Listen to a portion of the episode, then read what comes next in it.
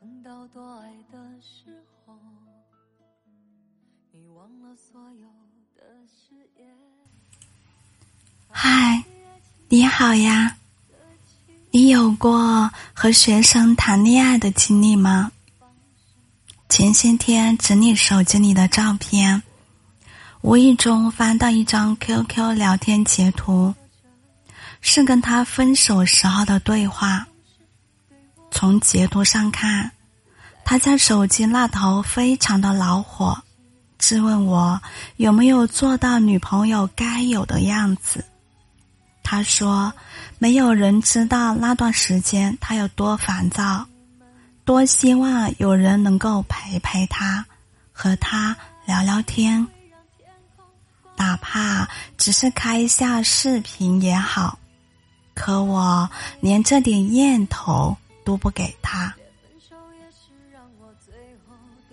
他就这样自顾自宣泄着，而我只是沉默，甚至有些怨怼他，又何曾明白过我？于是，两人在对彼此的不理解中不欢而散。和他是在中学认识的。只是他似乎不太喜欢学习，所以早早就退学，踏入了社会。而我还是继续留在学校念书，然后按部就班考上了大学。我就读的学校离他工作的城市很远，所以一直以来竟也没有再见面。反而像那种挺不靠谱的网恋的那种恋人一样，每天在手机上发几句“吃了吗？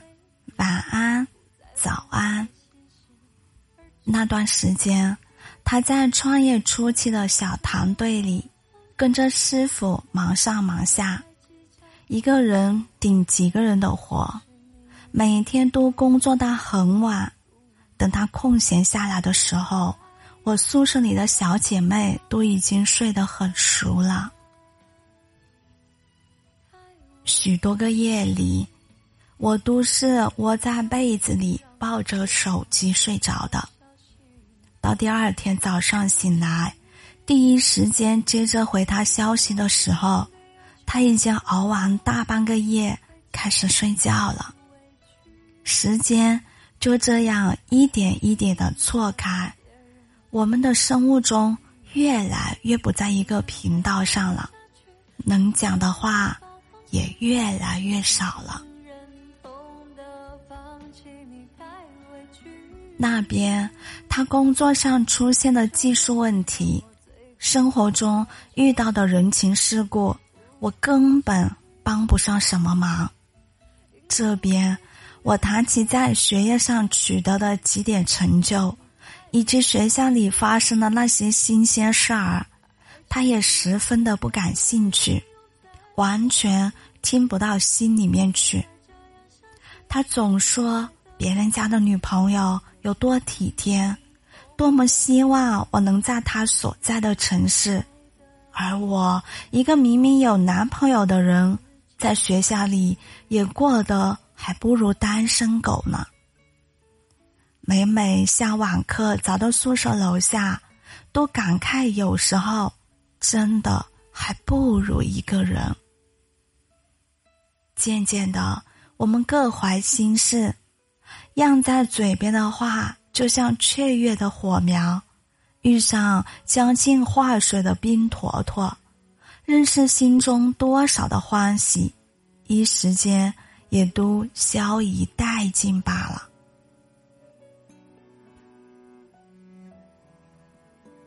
我开始有些抵触他讲的社会上那些污糟的关系，而他也不明白我一个女孩子干嘛要念那么多书呢？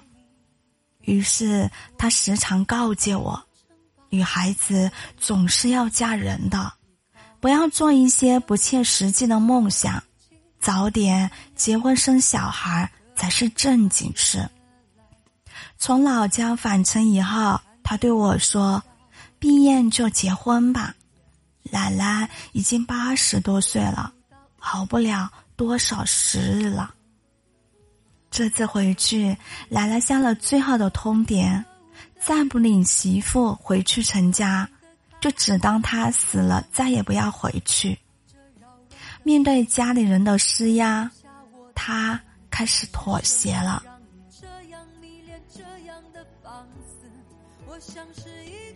这些年在社会上打拼，用老人家的说法，的确是老大不小了。他也想成个家，想有个女生照顾他。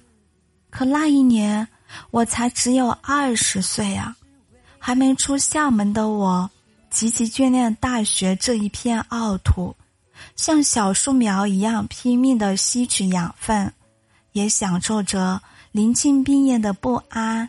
与期待，我知道，可能终有一天，那些远大梦想、美好前程都会化作泡影，自己不过是成了个富人，围着柴米油盐酱醋茶。可毕竟是二十岁的年轻人啊，原本就应该充满朝气和热血吧。我实在不愿那么早就趋于现实，只是他似乎有些等不及了。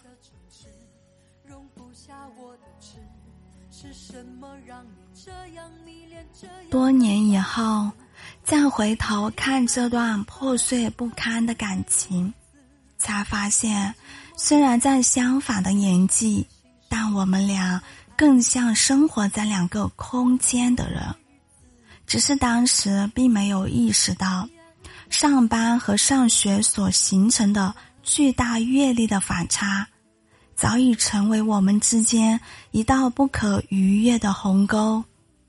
那时候的我，完全没有在社会上独立生存的经验，根本不知道他一个十几岁的小男孩，该如何在社会上讨生活。如何在陌生的城市里立足，自然体会不到不愿意向父母伸手要钱的借据，以及四处找房子合租的无可奈何。那时候的他早已磨练出超乎同龄人的老成。我想的那般简单纯粹，可能在他眼里。也有些幼稚可笑吧，只是他也并不知道，生活在象牙塔里的人经历的是另一条道路上的磨难。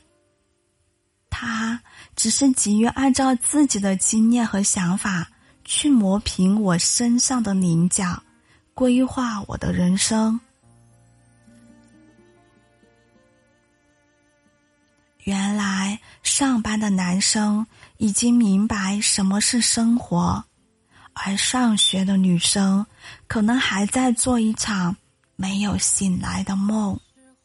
所以啊，上班的人还是不要和还在上学的女生谈恋爱吧，至少先等到他意识上的长大。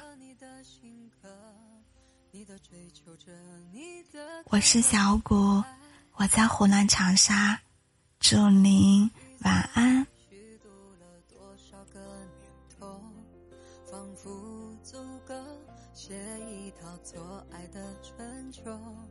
如果以后你还想为谁浪费美好时候，眼泪只能在我的胸膛毫无保留。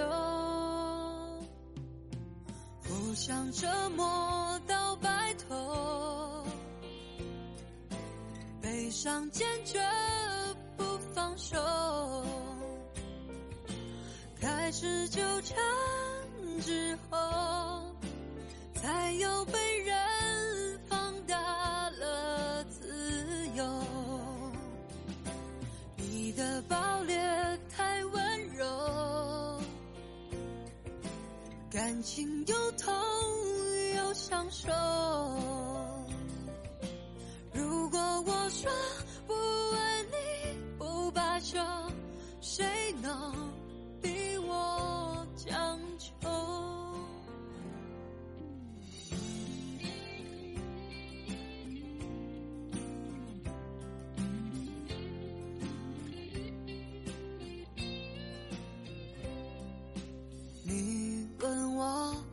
什么顽固而专一？天下太大，总有人比你更合适。其实我觉得这样不值，可没选择方式。你一出场，别人都显得不过如此。互相折磨到白头，悲伤坚决手。开始纠缠之后，才有被人放大了自由。你的暴烈太温柔，感情又痛又享受。